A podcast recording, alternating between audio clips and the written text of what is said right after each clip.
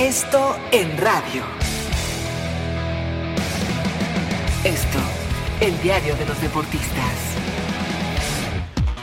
Amigos de ABC Radio, los saluda Salvador Aguilera, director del periódico Esto. Durante años las instalaciones del Centro Deportivo Olímpico Mexicano mantuvieron abiertas sus puertas para que entrenaran, se hospedaran y alimentaran una gran cantidad de deportistas que también ahí tenían atención médica y que se alistaban para participar en diversas competencias nacionales e internacionales. Sin embargo, la falta de presupuesto llevará a un cierre momentáneo del famoso SEDOM. El presidente del Comité Olímpico Mexicano Carlos Padilla Becerra informó que llegó a un acuerdo con Esteban Moctezuma, secretario de Educación Pública, para recibir recursos luego del anuncio de que el CEDOM cerrará sus puertas a partir del 31 de julio. La circular que envió Padilla Becerra sobre el anuncio oficial del cierre de las instalaciones para el hospedaje, alimentación y servicio médico sí ocurrirá, pero únicamente para el mes de agosto, tiempo que aprovechará para obras de mantenimiento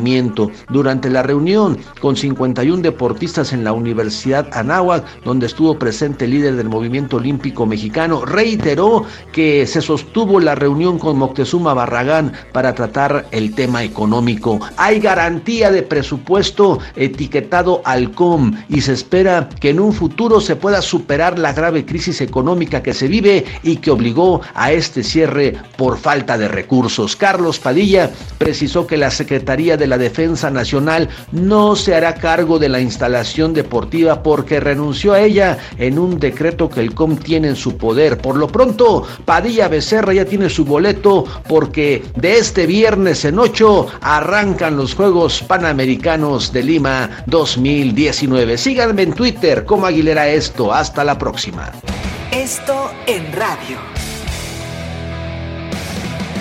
Esto, el diario de los deportistas.